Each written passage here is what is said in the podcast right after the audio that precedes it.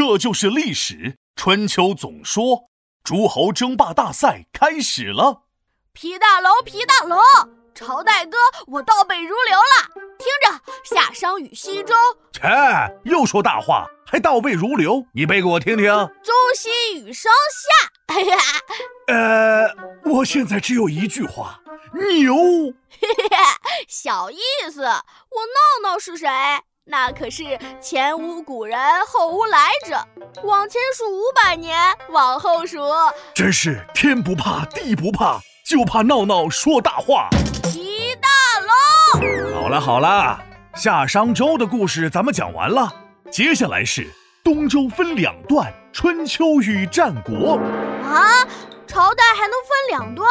冰棍儿啊？啥冰棍儿？你那脑袋瓜子里咋全装着吃的？那我不是在长身体的时候吗？当然爱吃了。嗯，那那那西周和东周是什么关系啊？邻居还是亲戚？兄弟还是姐妹？闹闹，你怎么跟机关枪一样，嘟嘟嘟嘟嘟嘟的，一个问题接一个问题？你到底让我回答哪个啊？嘿嘿，我这不是好奇吗？别着急，我一点点跟你说清楚啊。西周的最后一个大王周幽王，昏庸残暴，戏弄诸侯。后来就被团灭了，这代表着西周的灭亡。然后诸侯们拥立周幽王的儿子成为了周平王，这代表着东周开始。他把都城迁到了东边，所以史称东周。哦，我明白了，我走到东边，我就变成了东闹；走到西边，就变成了西闹。什么东闹西闹的？闹闹，别闹！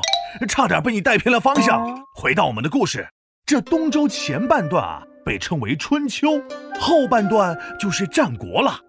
春秋的时候呢，东周越来越衰弱，虽然号称是天子，却没法管理天下，所以各地诸侯蠢蠢欲动，开始了天下霸主的争夺。哦，原来是诸侯争霸赛啊，那一定非常精彩了。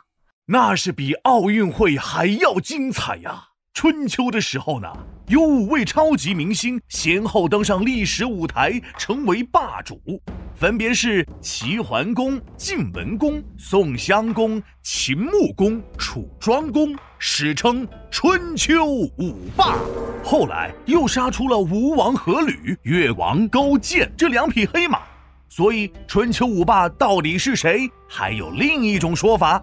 就是齐桓公、晋文公、楚庄公、吴王阖闾、越王勾践，这么多霸，那不得天天打、夜夜打、三天不打上房揭瓦？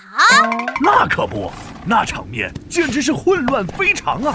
老百姓只能顶着锅盖四处狂奔。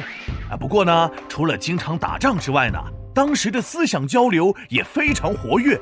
春秋时期出现了诸子百家，各种学说，比如儒家、道家、法家等等。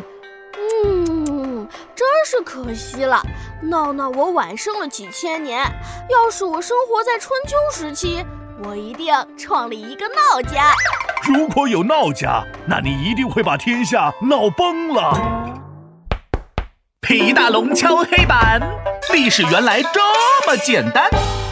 东周分两半，春秋是前段，五霸争天下，诸子和百家，文化好灿烂。